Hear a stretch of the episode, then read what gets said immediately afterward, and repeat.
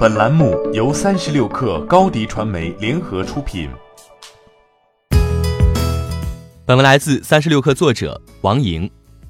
李荣浩又上热搜了，不是因为演唱会，也不是因为与杨丞琳的结婚喜讯，而是因为新歌没有发出来。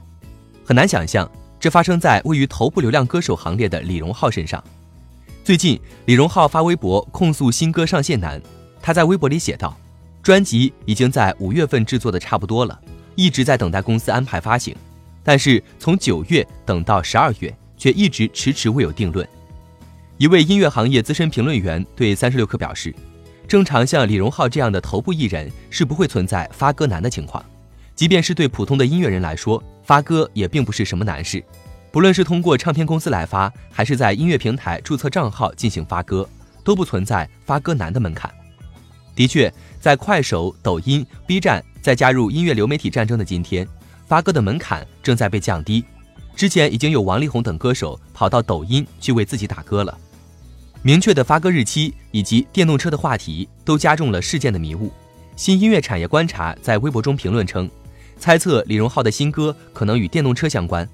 目前在百度上搜索电动车维修，下面的跟帖都是在线蹲李荣浩新歌。艺人为自己的新作品预热造势，这在国内已经见怪不怪了。他们需要再通过营销来吊吊观众的胃口。明了的是，面对音乐平台，头部艺人并非是弱势的一方，哪个平台都想拥有周杰伦这样的顶级流量。迷雾背后更多的是利益纠葛，可能是李荣浩的唱片公司和音乐平台的矛盾。也或许是李荣浩为新歌预热而做的造势。欢迎添加小小客微信，xs 三六 kr，加入克星学院，每周一封独家商业内参，终身学习社群，和大咖聊风口、谈创业，和上万客友交流学习。